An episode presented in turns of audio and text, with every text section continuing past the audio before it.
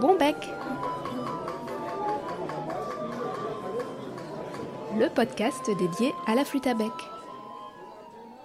Bonjour et bienvenue dans Bon bec. Vous écoutez l'épisode 30.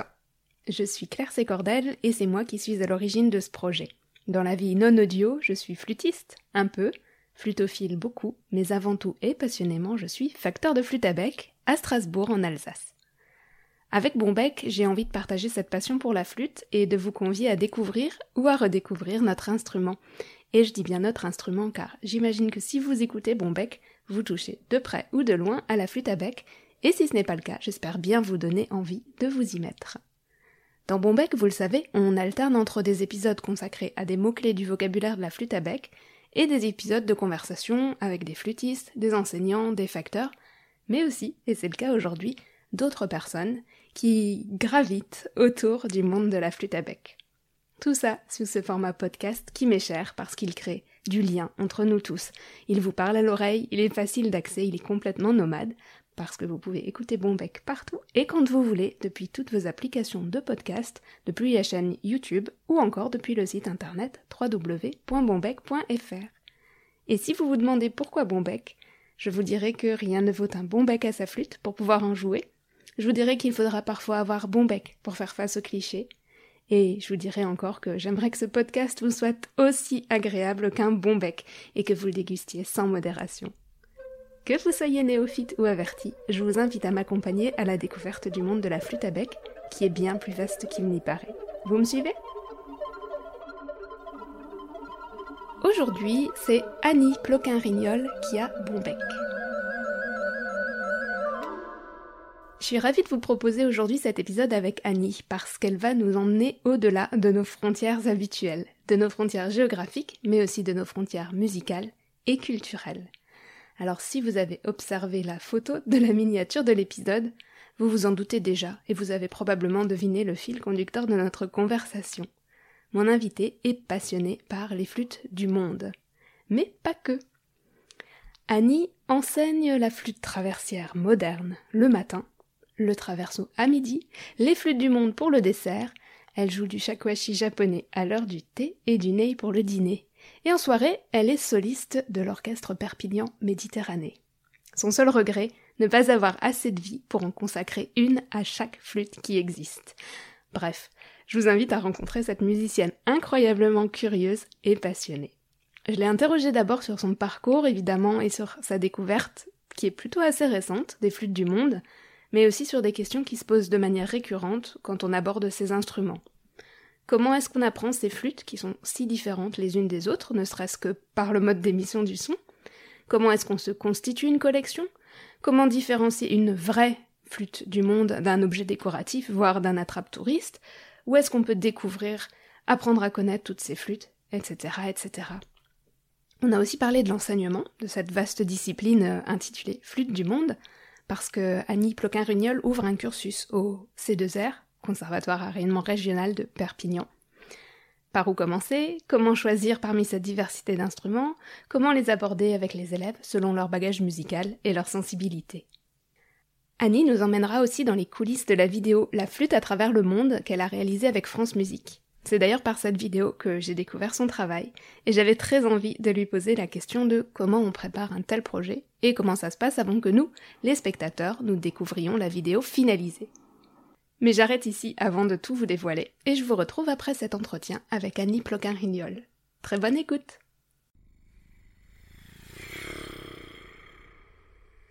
Bonjour Annie Bonjour Claire je te remercie vraiment beaucoup d'avoir accepté euh, ben de, de, nous rejoindre euh, dans Bonbec. Et eh ben avec beaucoup de plaisir, c'est toujours euh, un grand plaisir pour moi de partager ma passion. Et puis j'ai écouté un petit peu les épisodes de Bonbec et j'aime beaucoup. Bon, je suis, je suis très contente à cette aventure. Et puis je suis contente de t'avoir aussi parce que ben t'es pas tout à fait flûtiste à bec. Voilà. Pas vraiment. je vais, je vais peut-être te laisser te, te présenter. Alors est-ce que tu peux pour commencer, nous dire euh, qui tu es. Eh bien, donc, je suis euh, Annie Ploquin, Rignol. Euh, a priori, je suis flûtiste, tout ce qu'il y a de plus banal. Je joue de la flûte traversière moderne, hein, en métal, depuis, depuis que j'ai 9 ans. Et puis, mais quand même très tôt, j'ai été attirée par les flûtes en bois, puisque quand j'étais au CNSM de Lyon dans les années 80, euh, avec ma copine Valérie Balsa, on se cachait de notre professeur pour aller participer aux activités des, répétitions des, des clavecinistes. C'était la seule classe de musique ancienne à l'époque. Et puis, assez vite après, j'ai fait du, traverso avec Philippe Alain Dupré. Puis après, voilà, la vie s'est déroulée. J'enseignais la flûte traversière et le traverso à, au conservatoire de Perpignan. Euh, voilà, j'avais une, une, vie familiale assez dense puisque j'ai quatre enfants. Euh, je faisais partie de l'orchestre aussi. Donc, euh, donc voilà. J'ai continué à me former en traverso en, sous forme de stage. Et puis, il, y a, il y a quelques années, à l'orchestre, on a joué une œuvre de Philippe Glass, deuxième concerto pour piano. Et quand j'ai reçu la partition, le deuxième mouvement était pour Native American Flute avec un à défaut de flûte en sol. Alors toujours curieuse parce que j'aime bien apprendre, j'aime bien découvrir. Euh, je suis allée voir ce que c'était, vive Internet, sur euh, Native American Flute. Et donc c'est la flûte des Indiens d'Amérique du Nord.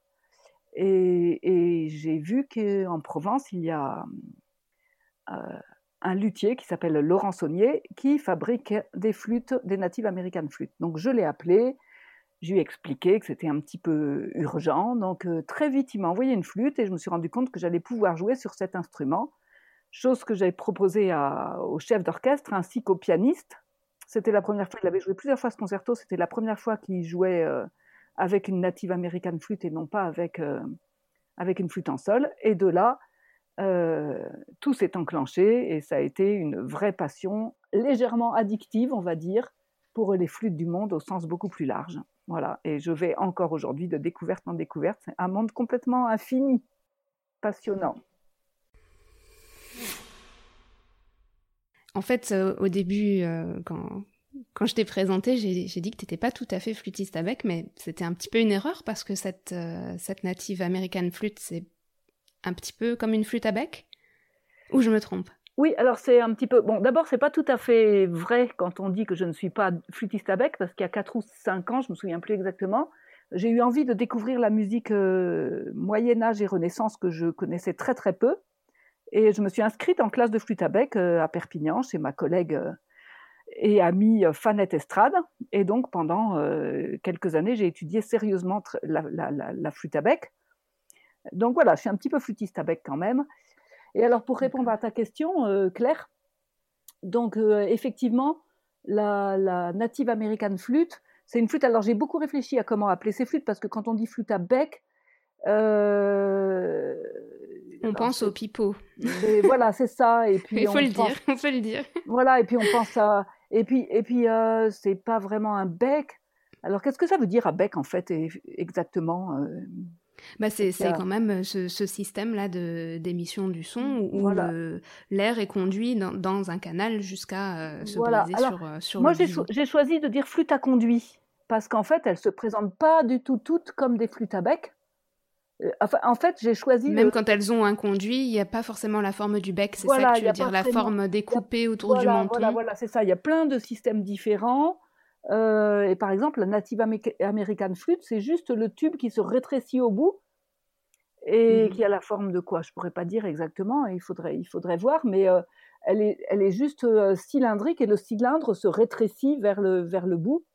Donc on a l'impression de prendre toute la flûte dans la, dans la bouche. Il y a, il y a quand même un système de, de, de, de canal qui, qui Voilà, c'est ça. C'est oui, ça. De, de, de... Moi, je dis conduit. Je ne sais pas oui, toi, en tant ça, que luthière, ouais. si c'est un terme qui te convient, mais je dis les flûtes à conduit. Ça me semble approprié. Voilà. je dirais peut-être plutôt canal, mais effectivement, euh, conduit, ça, c'est probablement même plus parlant pour euh, la, la, majeure partie des, des, gens. Parce que, parce que l'air est, est, est, conduit. En fait, j'oppose les flûtes à conduit, entre guillemets, opposées, les flûtes à conduit et les flûtes à, à embouchure libre en disant que euh, sur les flûtes à embouchure libre, le, flûtiste doit, doit euh, façonner le, enfin, doit produire le son lui-même en, en, dirigeant l'air au bon endroit, avec la bonne vitesse, etc. Tandis que dans les flûtes à conduit, entre guillemets, il suffit de souffler. Alors après, évidemment, pour moduler l'air d'une façon précise pour, pour, pour avoir toutes les finesses qui vont avec telle, telle ou telle flûte, telle, telle ou telle musique, c'est une autre histoire. Hein. C'est pas du tout. quand je dis il suffit de souffler, ça veut juste dire qu'on donne une flûte à conduit à n'importe qui, on souffle et le son sort. alors que dans les flûtes à embouchure libre, parfois on n'arrive pas du tout, du tout, du tout du premier coup. Et effectivement, donc la Native American flûte, c'est une flûte à conduit et qui a quelque chose de très particulier en fait que je ne connais sur aucune autre flûte. C'est que c'est une flûte, on dit à double chambre, c'est-à-dire que au-dessus de la flûte il y a une petite pièce supplémentaire qui est un totem, souvent en forme d'oiseau, mais ça peut être d'autres représenter d'autres d'autres choses.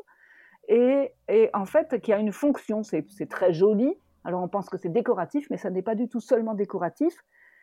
Euh, parce qu'il y a deux trous dans le corps de la flûte. Par l'un, l'air va sortir et par l'intermédiaire du totem, il va être redirigé dans le deuxième, qui est la vraie fenêtre, je crois qu'on appelle ça comme ça, où le son, avec le biseau, où le son va se produire.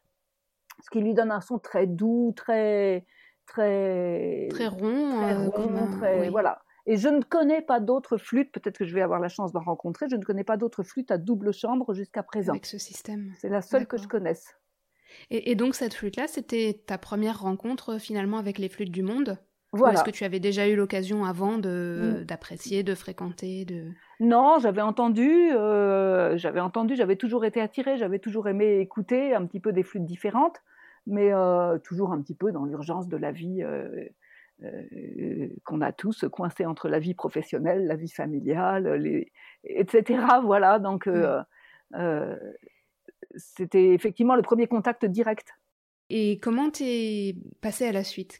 Dans quel ordre tu as découvert les autres flûtes? Dans quel ordre tu t'y es intéressé? Comment, comment ça s'est passé? Oui, oui, oui, c'est que je me souviens même plus. Est-ce que la flûte suivante, parce que j'y suis allée petit à petit, parce que je savais pas trop ce qu'est-ce que la flûte suivante, ça a peut-être été le dizi chinois pourquoi, comment, je, suis incapable de dire. Peut-être que ça me reviendra, mais je suis incapable de dire dans quel ordre parce que ça a très vite pris des proportions. Ou, est-ce que tu as plutôt été d'abord vers les flûtes qui avaient une embouchure semblable euh, à la flûte traversière, puis euh, tu es allé vers les autres Ou est-ce que tu as eu une démarche comme ça ou c'est venu au fur et à mesure? Non, alors effectivement, c'est le cas du Dizi chinois, qui est une flûte euh, traversière qui ressemble pas mal au traverso en fait. On n'est pas tellement dérouté quand on joue de cette flûte parce que les doigtés ressemblent. Euh, je pense que le dizzy, donc euh, au fil des, des, années, c'est un petit peu occidentalisé. Ça, j'en ai pas vraiment la preuve, mais je pense parce qu'il est devenu, euh, il utilise la gamme à sept sons avec des doigtés vraiment super proches de ceux du traverso, même, je crois exactement les mêmes. Alors qu'on sait bien qu'en Chine, on joue plutôt de la musique pentatonique. Donc, euh, par rapport au traverso, c'est un tube un petit peu plus fin. Il y a plusieurs tailles possibles, mais j'en ai une qui est exactement, euh, qui est exactement, tessiture traverso. Et, euh, le, petit détail qui, qui change tout, c'est que entre le trou de l'embouchure et les six trous des doigts, il y a un petit trou qu'on appelle un trou de timbre, qu'on couvre d'une membrane qui est en général de la peau intérieure de bambou, et euh, euh, que qu'on doit placer d'une certaine façon, avec des petits plis tendus d'une certaine façon, c'est vraiment pas évident. Et mhm. ça donne une vibration dans le son. Il y a comme un petit parasite, on va dire. Le, le son vibre. Donc si on remplace cette petite, si on enlève cette petite peau, le son ne sort pas. Et si on remplace cette petite peau par du scotch, le son sort, mais avec un son complètement euh, quelconque. Euh, c'est pas vilain, hein, mais euh, c'est un son sans personnalité. Ce qui fait la personnalité du Dizzy, c'est vraiment euh, cette Ce petit détail de facture. voilà, qui, qui, qui, qui vibre d'une certaine façon quand, quand elle est bien placée. C'est ça qui est passionnant finalement, c'est qu'à chaque fois que tu découvres une nouvelle flûte, tu découvres une autre petite, une autre petite particularité, un autre petit détail qui, ah il y en a pas deux pareils. Et rendre ça c'est vraiment incroyable parce que le principe, quand même, c'est toujours le même, c'est-à-dire un, jet d'air qui vient se briser sur un biseau. Et en fait, c'est difficile d'évaluer, c'est difficile de compter, mais moi j'en découvre des nouvelles chaque semaine, parfois pendant certaines périodes, chaque jour quand j'ai beaucoup de temps à passer sur, euh, sur Internet, voilà. Alors justement, je, rebondis là-dessus. Comment comment tu fais? Comment tu cherches? Comment comment tu découvres? Est-ce que tu utilises uniquement euh, bah, Internet ou est-ce que tu, tu, fais des voyages aussi ou comment ça se passe? Alors j'ai fait très peu de voyages. C'est pas comme ça que j'ai découvert les pour l'instant, mais j'espère bien euh, que ça viendra. Euh, mais effectivement, mon mode de recherche principal c'est Internet. Ce qui ne veut pas dire que après, pour l'approfondissement, euh, euh, j'ai beaucoup de livres, j'ai beaucoup, beaucoup, beaucoup de, CD, dont la plupart d'ailleurs sont épuisés, euh, que j'ai trouvés d'occasion à droite ou à gauche. Et, et les livrets de CD, c'est une mine exceptionnelle de renseignements. Et donc, alors, il y a des collections comme Ocora Radio France ou comme Inédit, qui est le label de, de la Maison des Cultures du Monde, il y en a d'autres aussi. Il y a aussi les sites des musées, des fois, où on trouve des renseignements. Et aussi souvent les sites des luthiers, où, euh, où ils expliquent un petit peu euh, pour telle ou telle flûte. Alors c'est parfois, c'est parfois compliqué parce que euh, quand on croise les, les, les renseignements, parfois ça ne correspond pas tout à fait. Ça correspond pas. Et voilà, parce que c'est des instruments traditionnels, donc de tradition orale et tant soit peu qu'on se déplace de quelques dizaines ou centaines de kilomètres, eh bien c'est pas tout à fait pareil. Et, euh, et puis euh, les gens n'ont pas la même approche. Et puis euh, un tel va penser ceci, l'autre va penser cela. C'est très compliqué d'avoir des renseignements très précis. Et je pense qu'il faut rester très très modeste et très très humble dans, mmh. dans, nos et pas du tout catégorique dans les oui, dans nos affirmations. Dans nos affirmations. Euh, voilà, c'est compliqué. Après, il y a des thèses aussi euh, sur tel ou tel sujet, au détour desquelles on trouve euh, trois lignes sur telle flûte, par exemple. Voilà, donc c'est très varié. Il y a, là, je viens de trouver des, plein de renseignements sur les flûtes du monde dans une, une, sur le site d'une association qui s'appelle le Journal des Africanistes. Oui, donc c'est beaucoup de recherches et puis de, de... peut-être même de coups de chance aussi parfois. Ah oui, exactement, exactement. Et il y avait, il fut un temps, une association euh, qui s'appelait Flûte du Monde, justement, qui a dû être dans les années 80-90, je pense, avec un, monsieur passionné qui est décédé depuis, que j'avais eu la chance de rencontrer. Ah oui, quand même, j'avais eu ce petit lien-là quand j'étais au, CNSM de Lyon. Il avait fait une conférence à Villeurbanne. J'étais à cette conférence, j'avais été subjuguée. Et euh, donc un monsieur qui s'appelle Charles Tripp, et qui euh, il y a un certain nombre. Euh, C'était un collectionneur. Voilà. Qui et sa collection de flûtes était au musée à Marmoutier. Euh, elle est toujours au musée à Marmoutier. Et elle y est toujours, effectivement. Elle a été un petit peu élaguée, entre guillemets. Et je ne sais pas si tu as vu la nouvelle exposition? Alors, j'y suis allée l'été passé. Et oui. j'ai été accueillie comme une, comme une reine. J'étais tellement contente parce que on m'a non seulement montré l'exposition, euh, ils ont fait une sélection de 200 flûtes à peu près. Oui, oui. Et je crois qu'ils ont fait, si je me souviens bien, je n'espère pas dire de bêtises, mais je crois qu'ils ont fait la sélection euh, sur l'esthétique des flûtes en fait. D'accord, je ne saurais pas te dire comment ils ont fait la sélection, mais c'est vrai que j'ai vu qu'ils ont beaucoup remis en valeur, parce que moi j'avais vu le, bah, le musée, en fait c'est le centre d'interprétation du patrimoine de Marmoutier, mais je, mettrai les liens euh, quand, je, quand je ferai le, montage, que je préparerai l'épisode. Et effectivement, euh, avant c'était c'était pas valorisé. Donc, oui, voilà. Euh, je trouve que là, ils ont fait quelque chose et de, là, ils ont, Voilà, ils ont, ils ont commencé à valoriser le, le, le mais ils m'ont ouvert toute la collection et toutes les archives, mais euh, je, suis restée deux journées complètes, mais je suis pas du tout restée assez longtemps. Il faut que j'y retourne parce que, euh, notamment, il avait une collection de. Alors, il y a 2000 flûtes dans des grands tiroirs. Alors, on m'a dit que ça ressemblait à des tiroirs de kimono japonais. C'est des tiroirs très plats, très longs. Euh, et, et, et, donc, on tire un tiroir et il y a plein de flûtes. C'est juste euh, fascinant de tous les pays, de toutes les sortes, etc. Et puis aussi, il a toute une collection de livres et euh, d'anciens CD 33 tours. pardon, CD, euh, disques des disques 33 tours dont certains n'ont pas été réédités en, CD, avec des livrets très complets comme on pouvait faire à l'époque. bon, il y en a encore hein, maintenant des livrets complets, mais là, c'était c'est une, une mine incroyable. Et donc, du coup, j'ai réussi à trouver d'occasion toutes les revues euh, Flûte du Monde de l'époque. Donc il y a flûte d'Asie, flûte d'Afrique, flûte d'Europe, etc. Alors bon, maintenant on a des moyens qui nous permettent d'aller beaucoup beaucoup plus loin dans les recherches, mais néanmoins il y a des choses que je ne retrouve pas. Par exemple, c'est une bonne base. Oui, voilà. Et, par exemple hier j'ai vu quelques lignes sur les flûtes Oding, Oding, je sais pas comment on dit, du Cameroun, qui n'étaient jouées que par les femmes. Et depuis, j'ai passé plusieurs heures à chercher sur Internet. J'ai mis un petit, un petit message pour qu'on essaye de m'aider à trouver. Je ne sais pas ce que c'est. Je ne trouve aucun renseignement sur ces flûtes qui, en 1997, étaient, disait-il, en voie de disparition. En fait, c'est un travail d'ethnomusicologie. Ouais.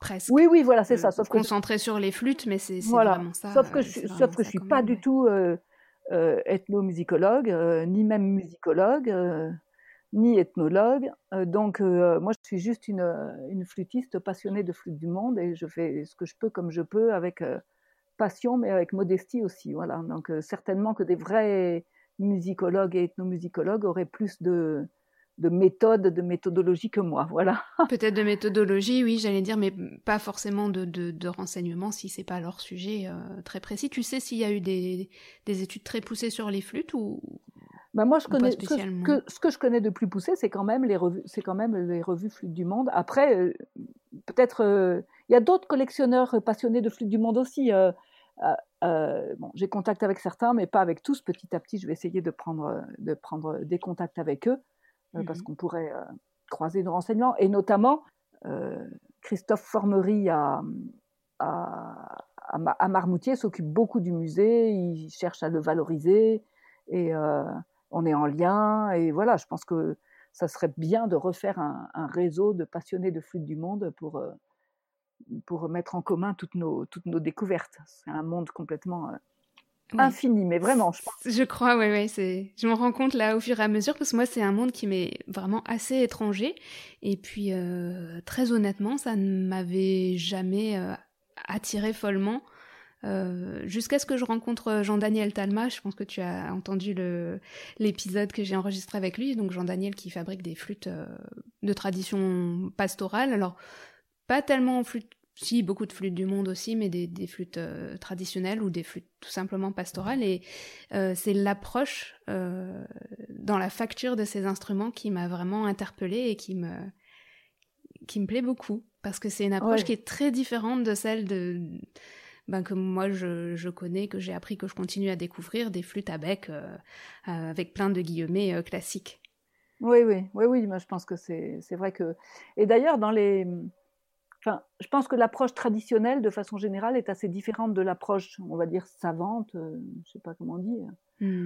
Au, Brésil, au Brésil on, on, disait, je sais pas si on dit toujours, mais musica erudita, quoi, voilà. Et il y a certaines dans les flûtes du monde que j'ai rencontrées, il y en a certaines qui sont des, des flûtes de musique euh, savantes, comme le shakuhachi japonais, euh, comme euh, le nai turc, comme le bansuri indien. Et là, c'est encore une autre histoire, parce que hmm, c'est, d'ailleurs, pour ces musiques, on parle souvent de musique classique aussi. Oui. Et oui, c'est vrai que nous, euh, occidentaux, on différencie pas finalement une flûte classique d'une autre région d'une flûte euh, traditionnelle ou, pastorale ou populaire. Pour nous, c'est tout des flûtes du monde. Mais sinon, je pense que je pense, je pense qu'elles elles, elles existent les flûtes euh, dans le monde. Moi, je pense que c'est plus par milliers que par centaines. Il paraît que rien qu'en Bolivie, il y en a 250 environ. Sorte, sorte d'instrument, tu vas dire? Sorte de flûte. Ah oui, ah oui. Sorte de flûte paraît-il. Voilà, c'est un peu, un peu fascinant. Hein. Et alors, du coup, comment, euh, comment est-ce qu'on se constitue une collection? Alors, à moins que ça soit. C'est peut-être comme les champignons, hein, c'est peut-être des plans secrets euh, qu'il ne faut pas, faut pas, révéler. Mais... Pas du tout, parce que c'est un peu anarchique, voilà. Et euh, tout à l'heure, tu me demandais comment j'avais continué après la Native American Flute, et en fait, ça y est, je me souviens. Maintenant, euh, il me semble que celle tout de suite après, on me l'a euh, prêtée. C'est euh, un, collègue à qui une élève avait rapporté une flûte. Alors il m'a dit d'Inde au départ.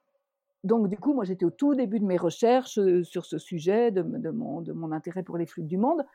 Donc, euh, j'ai cherché flûte, Inde, etc. Je connaissais le banc de souris. Et puis, je n'ai pas trouvé de flûte qui ressemblait à l'instrument qui m'a prêté. Et puis, au fur et à mesure des mois de mes recherches sur les flûtes du monde, et c'est là que, ben, merci Internet, et puis un petit peu, même si ça a des, des inconvénients euh, quand nous espionne un petit peu, euh, ça a aussi des avantages. Voilà, un jour sur YouTube, dans le petit bandeau à droite, j'ai vu apparaître une flûte. Ah, j'ai dit c'est celle-là qu'on m'a prêtée. Et en fait, ça, en fait, ça n'était pas une flûte d'Inde, c'était une flûte d'Indonésie. Oui, une flûte de Bali. Tout à fait pareil. voilà, voilà. Et donc du coup, à partir de là, j'ai pu savoir ce qu'était cette flûte et, euh, et, un petit peu jouer. Parce que, alors souvent, évidemment, il n'y a pas de partition. Donc moi, très modestement, je joue un petit peu de chaque flûte parce que évidemment, pour chacune, euh, il faudrait euh, s'immerger, aller apprendre là-bas, s'immerger dans la culture.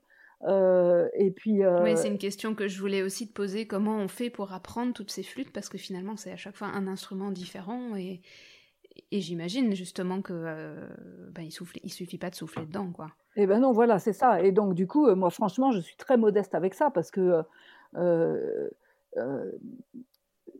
jouant un petit peu de chaque flûte, je ne suis absolument spécialiste d'aucune. Parce que donc, comme je disais, il faudrait s'immerger non seulement, il faudrait non seulement aller apprendre sur place, mais s'immerger aussi dans la culture, parce que très souvent, elles sont liées à la culture, souvent à la spiritualité aussi.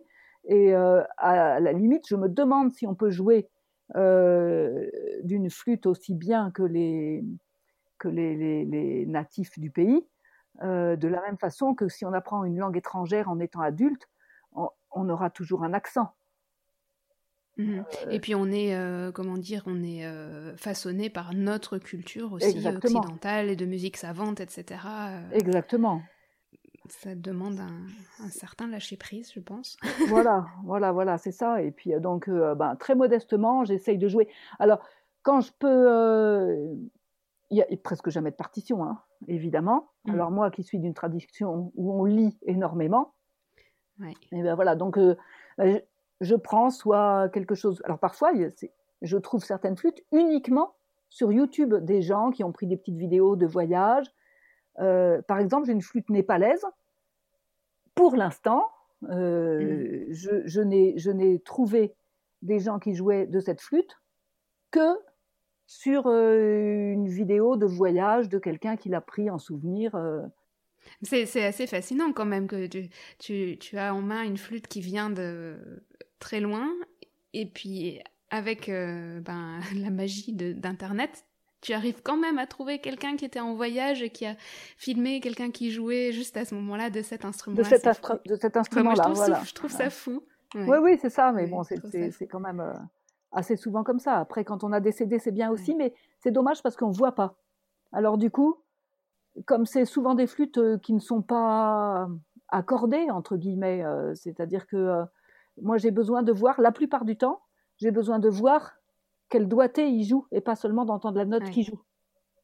Oui, oui, oui. Pour, pour après l'adapter. Les systèmes de son sont, différents, L'adapter à, à, à ma propre flûte qui n'est pas forcément dans la même, entre guillemets, tonalité.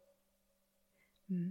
Et, du coup, dans ta collection, donc ce sont des flûtes que tu as trouvées euh, de seconde main ou, ah, au hasard, des choses qui t'ont été ramenées de voyage ou... Bah, il y a un petit peu de tout ça, voilà. Et puis des flûtes que j'ai commandées directement à des luthiers, par exemple un luthier en, en, Hongrie, euh, un luthier en, euh, qui, qui, fait des flûtes slovaques, un luthier à Bali aussi. Donc je suis en lien directement avec eux, y compris des échanges de mails euh, personnels, etc. Et, euh, et puis d'autres que j'achète tout bêtement sur Internet en sachant pas trop ce que ça va être. Des fois, j'ai des bonnes surprises et d'autres moins. Et puis une fois, il y avait un, un, monsieur qui vendait. Ça aussi, ça a été déclencheur parce que j'avais pas encore trop de flûtes. Et puis d'un seul coup, j'ai trouvé sur le bon coin, je sais pas, tu couperas peut-être parce qu'il faut peut-être pas dire des trucs comme ça sur le podcast. voilà. Donc j'ai trouvé un monsieur qui vendait 15 euh, flûtes du monde, plus des petites percussions, plus un violon indien de facture indienne qui avait, jamais servi, euh, voilà, euh, qui vendait 15 flûtes du monde pour, je crois, 180 euros ou quelque chose comme ça. Donc j'ai acheté de l'eau, il y en a qui sont très belles, et en plus, il les avait toutes rapportées de voyage. Et c'est un monsieur qui voulait repartir autour du monde, et il se débarrassait de beaucoup de choses. Mmh dont euh, pas de toutes ses flûtes. Il gardait ses préférés, mais il se débarrassait d'un paquet de ses flûtes. Et donc, du coup, euh, voilà, j'ai reçu ça comme ça. Et puis, euh, ben, des flûtes, effectivement, d'occasion. Et, et, alors, comment tu, comment tu fais pour savoir alors c'est sûr que si tu travailles avec un facteur, tu as quand même euh, largement la garantie d'avoir un, instrument qui tient la route.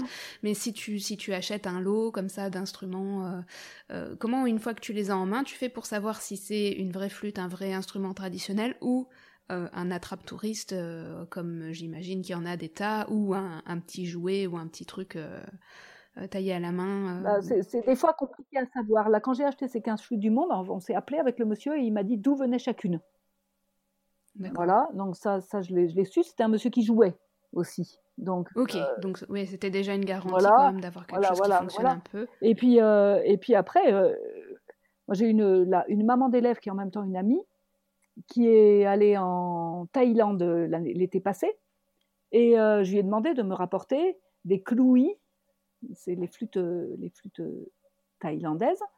Donc quand elle est revenue, je suis allée chercher les instruments et elle, avait rapporté cinq flûtes parce qu'au début de leur voyage, elle ne trouvait, elle et sa fille, que des flûtes en plastique, PVC, plastique, etc. Et en désespoir de cause, elles ont fini par, euh, par en acheter un, puis un autre qui sonnait un peu mieux, puis un troisième, et puis finalement, euh, dans, dans, dans, une grande ville, dans, une, dans, un, dans la rue principale euh, de, de, la grande ville, elles ont trouvé un instrument dédié à la musique, et là, elles ont acheté deux flûtes en bois, Mmh. Et,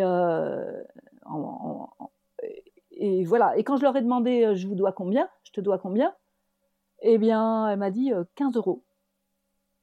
Oui. Voilà. Parce qu'en fait, ce sont des flûtes, la plupart du temps, les flûtes, c'est des instruments très très populaires qui sont faits avec trois fariens. Au départ, tu parlais de, Jean Daniel qui, qui fait des flûtes pastorales, mais très souvent, ce sont des flûtes de berger. Pas mmh. toujours, mais quand même très souvent.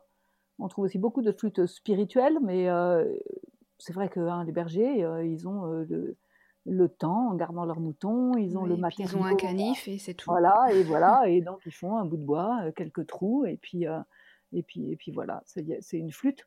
Mmh. Donc c'est parfois difficile de, de, de, dire ce qui est authentique ou pas, d'autant plus que je ne suis pas toujours sûre que, par exemple, dans ces cinq, dans ces cinq clouis, je ne suis pas sûre que celui que je préfère avec mes oreilles occidentales soit, soit le même qu'on préfère en Thaïlande. Je ne sais pas. Et puis après, l'occidentalisation de certains pays, comme la Chine aussi, est passée par là-dessus. Et euh, quand on entend jouer euh, du Dizzy euh, sur, les, sur, sur YouTube, on entend. Moi, je, je, crois entendre vraiment que souvent, pas toujours, hein, mais que souvent, ce sont des flûtistes chinois qui ont appris la flûte moderne. Oui même simplement à la qualité du vibrato, et puis à la façon d'articuler, et puis à la gestion du rythme et tout ça. Euh, je ne pourrais pas dire exactement, exactement pourquoi, mais je crois entendre que ce sont des, que l'influence de l'Occident est vraiment très très forte dans certains pays. Voilà, pour dire comme c'est compliqué d'avoir des renseignements vraiment authentiques, sûrs et certains, et, voilà, il faut être quand même très très modeste, très circonspect. Moi, je suis toujours prêt, même quand je fais une exposition euh, de mes flûtes du monde, là, je dis toujours, surtout si quelqu'un dans la salle en sait plus que moi sur tel ou tel sujet, si quelqu'un a une contradiction ou un complément à apporter, surtout n'hésitez pas. Parce qu'avec mmh. mon mode d'apprentissage aussi très empirique, euh, je, peux, euh, je, peux en arriver à dire des, à dire des bêtises très, très certainement, ou des choses où personne ne sait si c'est vraiment ça ou pas. J'ai vu que euh, au conservatoire de Perpignan, tu as ouvert une classe qui s'appelle Pratique et culture des flûtes et musique du monde. Est-ce que c'est bien ça? Alors, c'est l'année dernière, j'avais un atelier qui s'appelle qui s'appelait Pratique et culture des flûtes du monde. Effectivement, donc c'était la première année. Est-ce que ça existe euh, déjà en France? Enfin, j'avais jamais entendu parler de ça, en tout cas au sein d'un conservatoire. Je pense que ça n'existe euh, nulle part ailleurs. Il y a des classes de, de de musique des Andes, par exemple, à, Villeurbanne. Je pense qu'il peut y avoir des classes de. je, pense qu'il y a à certains endroits des classes de ney turc. Euh, peut-être qu'il y a une classe de chakouachi quelque part. À Perpignan, on a une classe de, de, flabiole. C'est la, flûte de, traditionnelle catalane. Euh, voilà, occasionnellement, il peut y avoir une classe d'une certaine flûte ou d'une certaine musique. je ne connais pas, à ma connaissance, d'autres classes de flûte du monde, mais je viens de découvrir que aux États-Unis, mais il y a quelques jours seulement, donc je, vais rentrer en contact avec lui, il y a un professeur qui a une classe de flûte du monde, euh, je me souviens plus, quelque part aux États-Unis. Je pense pas que ça existe ailleurs. Bon, c'est un peu compliqué aussi parce que. Oui, ça rentre pas dans un cursus. voilà. On est coincé pour la musique d'ensemble. L'année prochaine, j'ouvre un vrai cursus, donc je sais pas comment ça va, ça va, ça va marcher. J'ai proposé que dans le cursus, qu'il soit ouvert à tous, euh, euh, enfants, ados, adultes. Ah, parce que, donc, petite parenthèse, cet atelier l'année dernière, je crois que ça s'est très bien passé.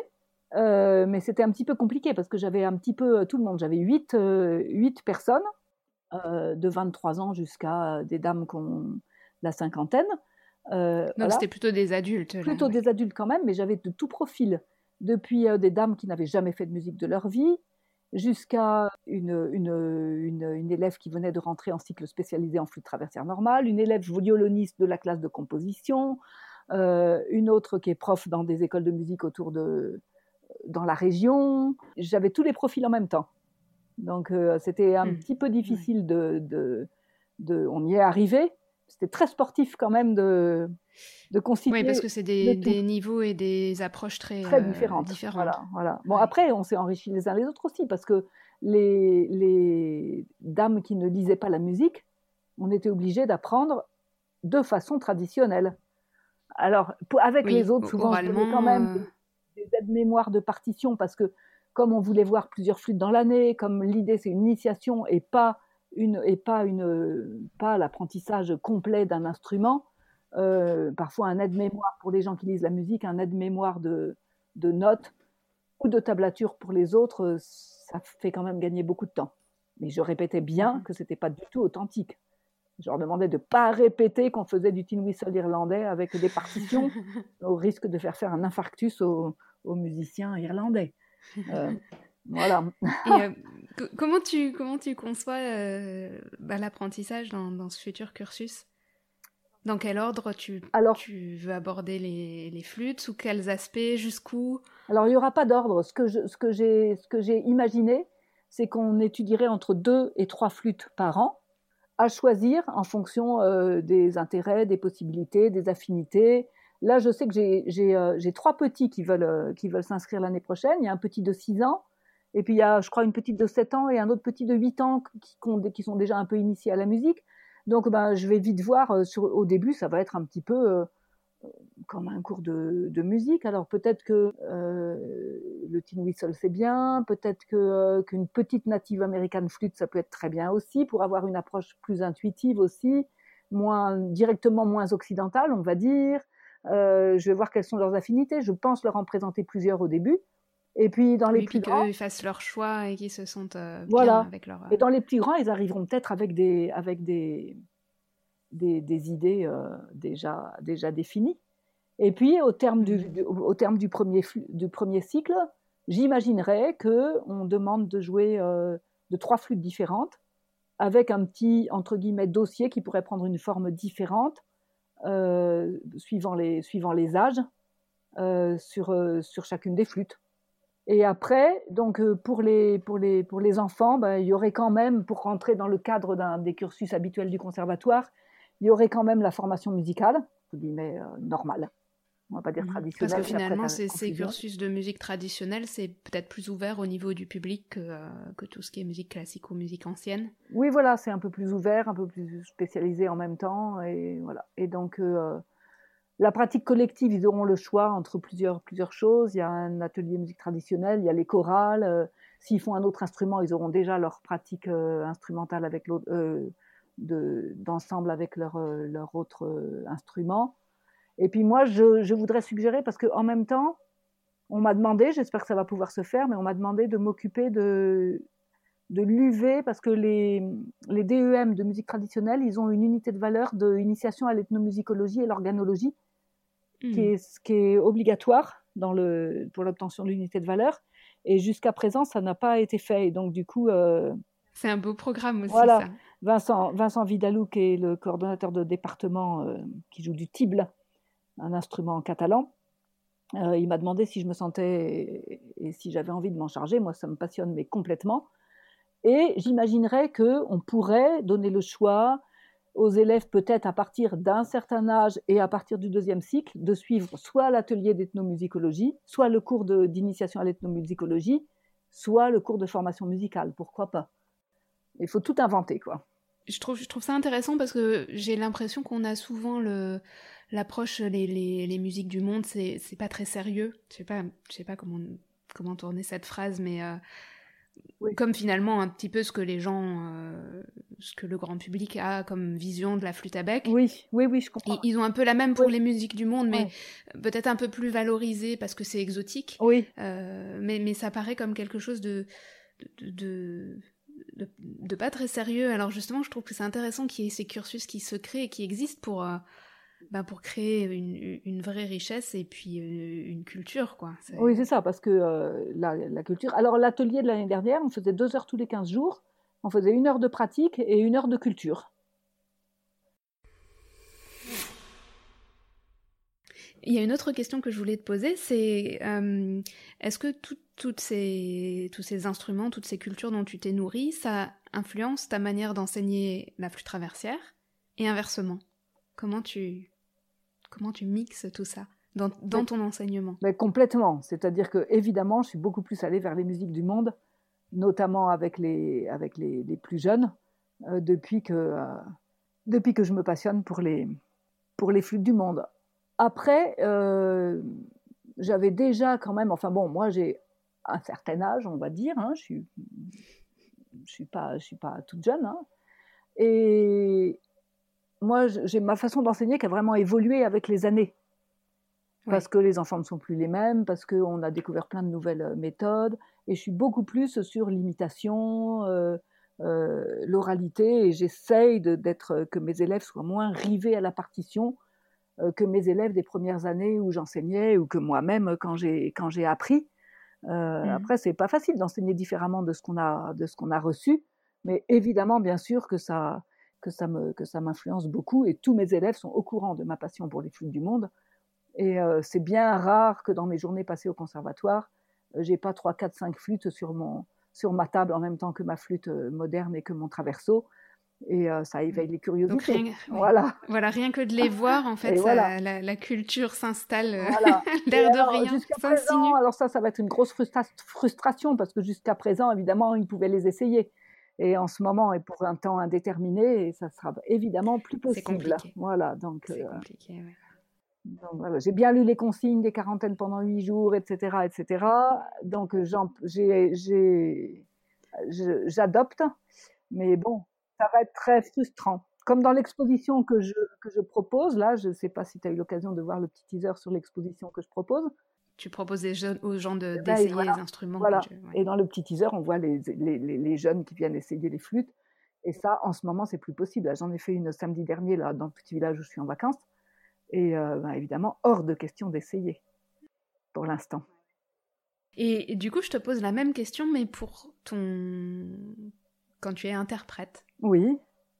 Est-ce que tu es influencé par toutes ces influences quand tu, quand tu joues de la flûte traversière Quand je joue de la flûte traversière moderne, j'ai du mal à dire, mais euh, je pense qu'il y a des recherches tellement. Je suis sûre que, je suis sûre que oui, mais sans que ça puisse être euh, défini exactement, parce que euh, il y a des recherches esthétiques au niveau du son normalement qui sont tellement, tellement, tellement différentes que j'ai du mal à imaginer. Mais c'est des choses différentes, quoi. Voilà, j'ai du mal à, à, imaginer que ça ne joue pas sur ma façon de jouer de la flûte moderne, au niveau de la palette de, couleurs de son, etc.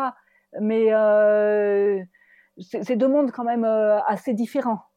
Néanmoins, j'ai beaucoup, beaucoup, beaucoup mieux compris euh, la musique. On a beaucoup de musique contemporaine sur la flûte moderne de, compositeurs japonais.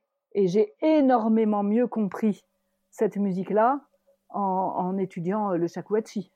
Ah oui, je comprends. en fait, c'est leur manière d'écrire euh, qui est influencée par, l'instrument. Voilà, voilà, complètement. Puis, et, par l'instrument et pas seulement par la, dire par la philosophie, c'est pas un très bon mot, par la, par la façon de concevoir euh, les choses, la vie. il y a un mot pour dire ça, je ne trouve pas, mais c'est pas spiritualité, c'est pas philosophie, si la philosophie de vie, on va dire. Maintenant, j'ai, moi, j'ai pas eu à titre personnel, j'ai plus, j'ai pas eu l'occasion d'en jouer des pièces, euh, des pièces contemporaines, mais par contre, j'ai eu l'occasion d'en faire travailler pas mal depuis ma passion des flûtes du monde, et effectivement, j'ai beaucoup mieux compris. En fait, moi, j'ai découvert, euh, je t'ai découverte et j'ai découvert ton travail euh, par euh, la vidéo que tu as réalisée il n'y a pas très longtemps pour France Musique sur les flûtes du monde. Et quand, je, quand je te parlais tout à l'heure au téléphone, quand on a préparé l'émission, on échangeait un petit peu sur comment ça se passe et comment on, comment on prépare, comment on conçoit ce genre de, de vidéo de présentation diffusée à grande échelle. Euh, alors je voulais te demander si tu pouvais nous raconter les coulisses de ce, de ce projet. Bah, complètement, oui. parce que c'était une grosse aventure hein, quand même. voilà, parce que donc euh, je, il me semble que j'ai su que j'allais faire cette émission environ deux mois avant. Et euh, l'un des principes, c'était que c'était une interview très libre et très spontanée. Donc je ne savais pas du tout mmh. quelles questions allaient m'être posées. Et comme, euh, comme euh, tu l'as compris, c'est un monde complètement infini. Donc j'ai passé mes jours, mes nuits, mes repas, etc. avec, euh, avec mes livrets de CD, mes CD, mon ordinateur, pour, pour, rechercher, pour rechercher plein de choses sur chacun, chacun des instruments que je possédais. Parce que autant quand on les présente lors d'une exposition, on peut se permettre des hésitations, de dire ben là je sais pas, ou bien euh, ou bien euh, des approximations, des choses dont on n'est pas sûr et certain. Autant là, j'ai quand même pas mal travaillé sur le, ben, notamment le vocabulaire. Par exemple, cette Native American Flute dont on parlait tout à l'heure, la petite pièce de bois dont j'ai parlé, euh, qui dirige le son depuis la première chambre jusqu'à la deuxième. je ne savais pas s'il fallait dire totem ou fétiche parce que j'avais lu les deux. Donc, euh, quelle est la différence entre totem, fétiche? Tout était passionnant et il fallait que je fasse très attention par euh, ramification de ne pas partir trop loin du sujet. D'ailleurs, c'est toujours la tentation euh, quand je me plonge dans, dans les flux du, du monde. parce que là, ben, on, est vite emporté hein, à la spiritualité des Indiens d'Amérique du Nord. Qu'est-ce que c'est qu'un totem? Qu'est-ce que c'est qu'un fétiche? Donc, apparemment, le totem représente quelque chose, alors que le fétiche a en lui-même des pouvoirs magiques. Donc, j'ai plutôt dit totem. Et c'est des mots différents aussi dans la langue euh, originale Alors je ne sais pas? bonne question, mais je n'ai pas, j'ai pas étudié ce, ce j'ai pas étudié ce point.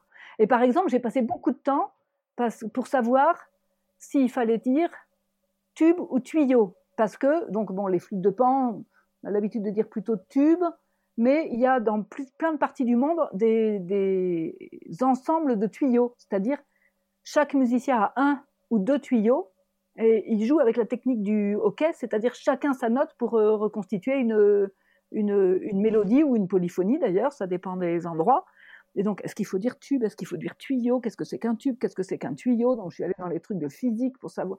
Voilà, d'ailleurs, j'ai toujours pas vraiment résolu parce que je dis plutôt tube parce que c'est peut-être plus joli, je sais pas exactement, mais euh, on dit les tuyaux d'orgue. Euh, ouais, ouais. On dit le tube pour Comment vous dites, vous, pour les flûtes à bec?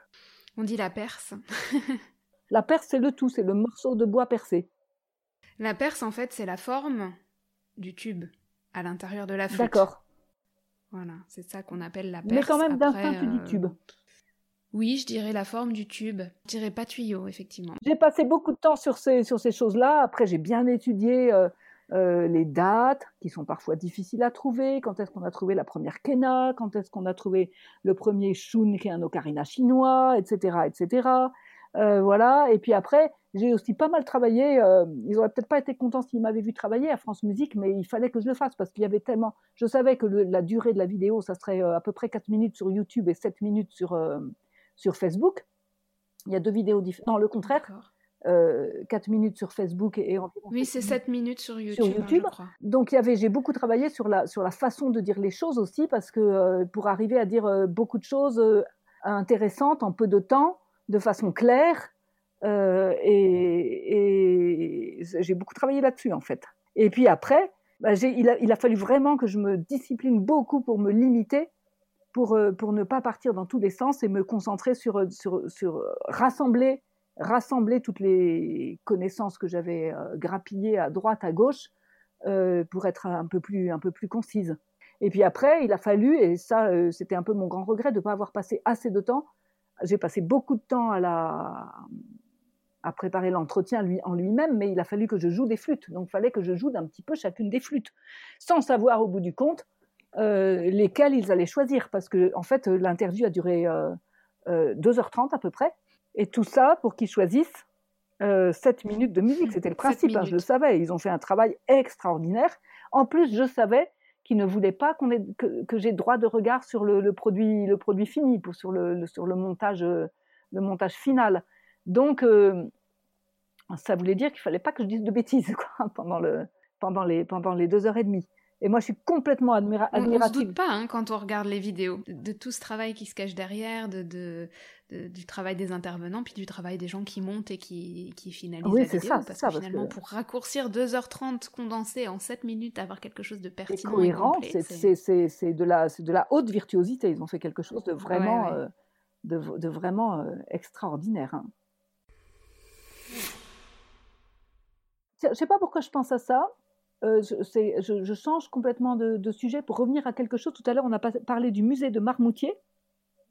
Oui. Et euh, euh, je, je, voulais dire aussi que j'ai la chance d'avoir euh, à côté de chez moi, à Céret, c'est à 25 minutes de, de Perpignan, un, un, musée qui s'appelle Musée des musiques et des cultures du monde et qui a une belle mmh. collection de flûtes aussi.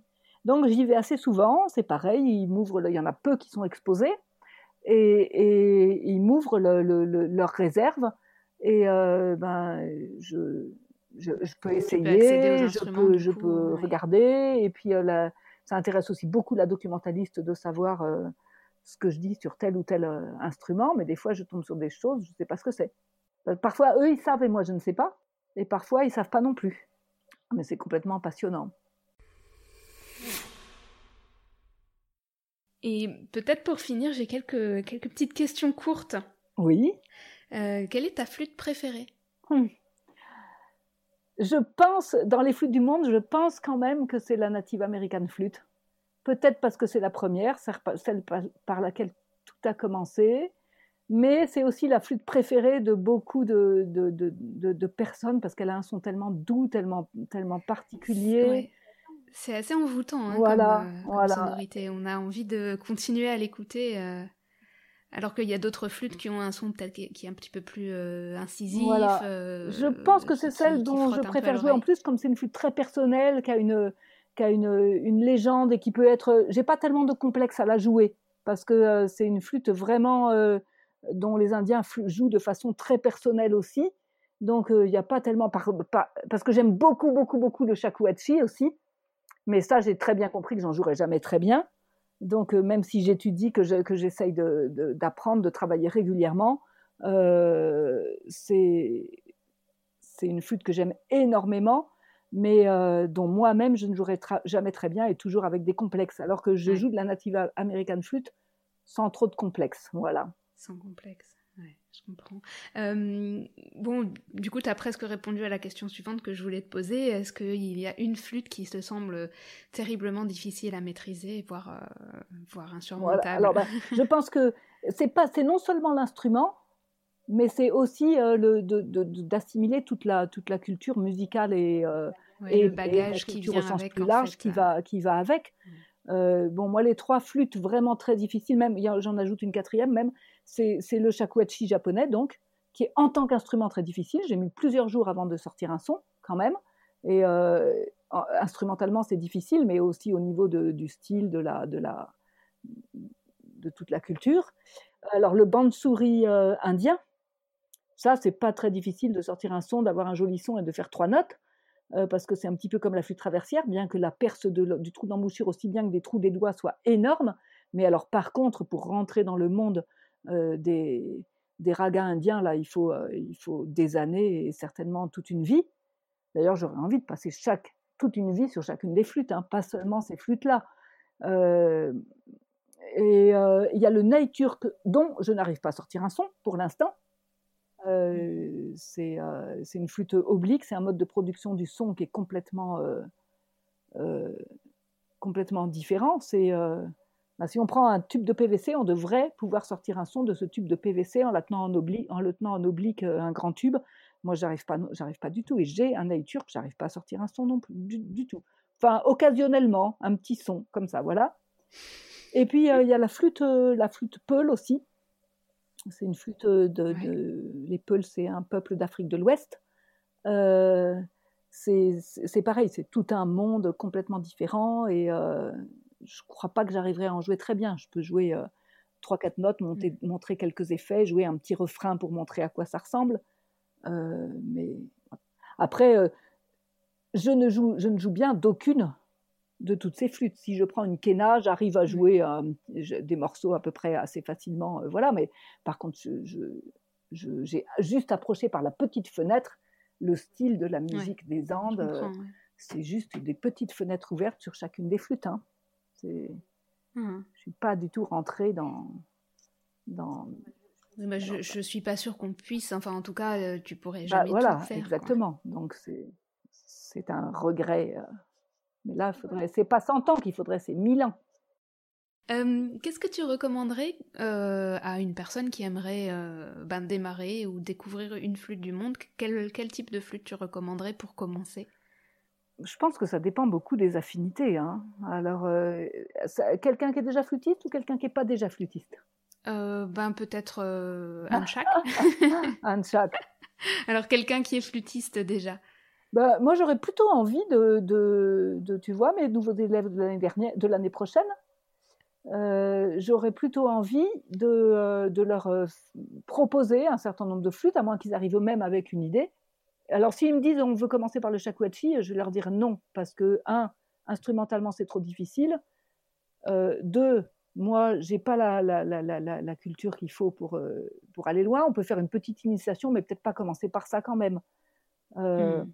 Voilà, donc j'ai un petit peu du mal à dire. La Native American Flute, c'est une très bonne idée pour commencer, parce que ça fait rentrer dans un monde de, de liberté, d'improvisation, avec un instrument pas trop difficile parce que c'est une flûte à conduit, pas trop difficile sur le mode de, au niveau de la production du son. Niveau des doigtés aussi. Euh, voilà, peut-être que ça tranche sur le monde de la, de la musique occidentale sans en être quand même trop. Euh, alors, il faut savoir une chose quand même sur cette flûte-là, c'est que à l'origine, c'est Jeff Barbe qui m'a raconté ça.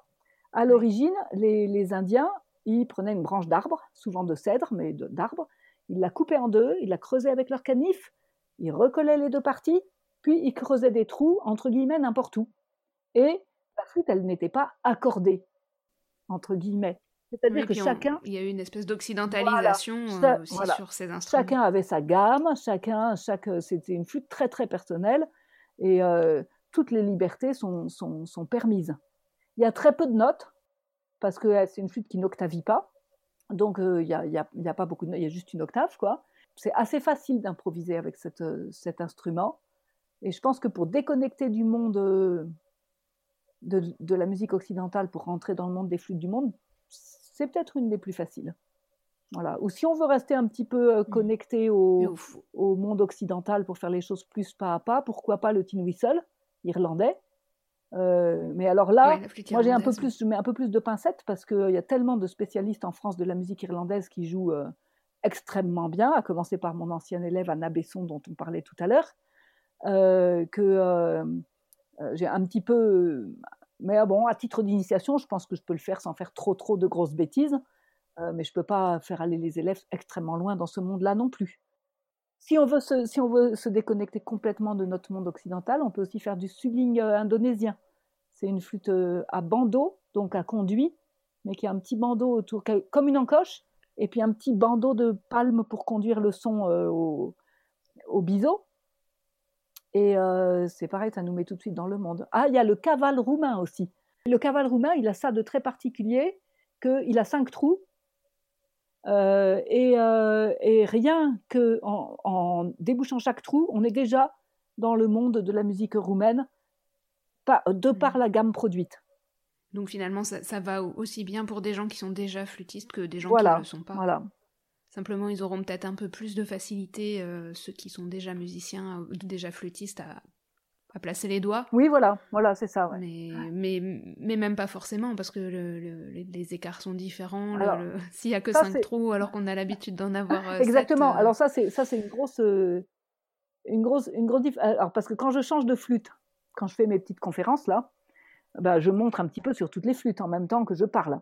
Et euh, quand je change de flûte, alors il y a le mode de production du son, évidemment, qui est très différent. Et paradoxalement, c'est presque pas ça qui me pose le plus de, de, problèmes, c'est l'écartement des doigts. Voilà. Et mmh. puis boucher les trous, il y a des flûtes qui ont des très gros trous, et puis d'autres. Et puis il y en a qui ont des gammes tellement particulières qu'on peut on peut pas trop se connecter à nos doigtés habituels de euh, ré mi fa sol la si doré qu'on a sur les flûtes euh, euh, baroques ou ou flûtes à bec. Oui, on n'y pense pas forcément. On pense à l'embouchure, l'embouchure, le souffle, le son, et on, ne pense pas au premier abord au, doigté. Et peut-être une toute dernière question. Qu'est-ce que tu dirais à une personne qui, bah, qui trouve que les flûtes du monde, c'est du pipeau? On va faire de jeux de mots. en fait, euh, j'en ai jamais rencontré, mais peut-être qu'elles n'osent pas me le dire. Mais, euh, mais moi, je partirais du côté. Euh... Qu'il peut y avoir de la part de certains musiciens, euh, entre guillemets, savants, comme un petit mépris pour les musiques traditionnelles. Mais en fait, dès qu'on a mis le petit bout de doigt euh, notamment dans les flûtes qui sont connectées à la spiritualité, mais aussi dans les flûtes qui sont faites pour danser et dans les rythmes tellement complexes, et dans les flûtes qui sont faites pour communiquer, dont, dont, dont, dont certaines on peut carrément parler avec, hein. on peut, euh, voilà. Euh, je crois que c'est plus possible. Ce mépris, il est au bout de, au bout de cinq minutes, c'est terminé. Il s'évapore. Il me semble, hein. Est-ce que tu as un mot de la fin? Un mot de la fin? Bah, je l'ai déjà dit, le mot de la fin, c'est que j'aimerais bien vivre mille ans pour ah. arriver à étudier en profondeur et à rentrer dans la culture de chaque, de chaque peuple euh, par l'intermédiaire de la, de, des flûtes. Mhm. Voilà. merci beaucoup, Annie. Bah, merci à toi. et puis bonne continuation euh, à Bonbec. À Bonbec.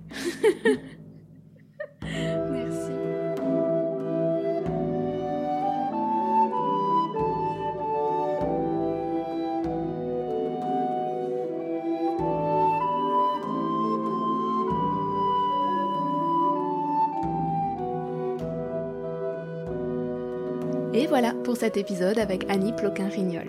Encore mille merci à toi, Annie, d'avoir accepté mon invitation et partagé tout ça dans Bonbec.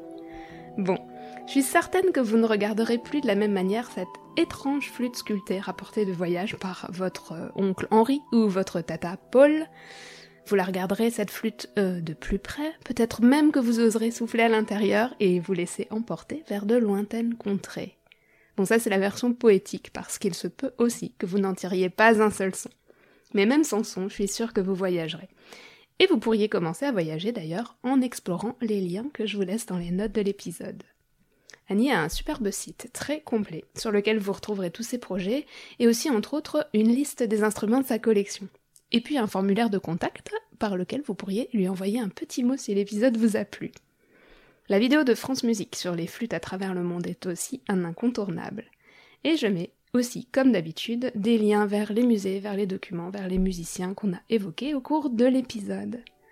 Côté Bonbec, vous pouvez me joindre par le formulaire de contact du site vous pouvez aussi, sur le site, vous inscrire pour recevoir le petit mail que j'envoie à mes abonnés pour leur présenter chaque nouvel épisode.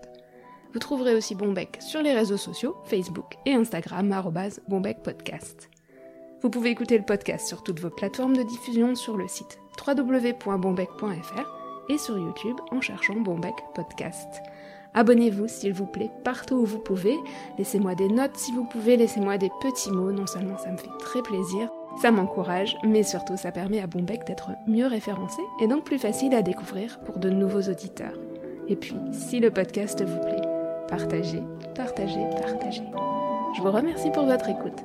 Je vous dis bon bec et à très vite.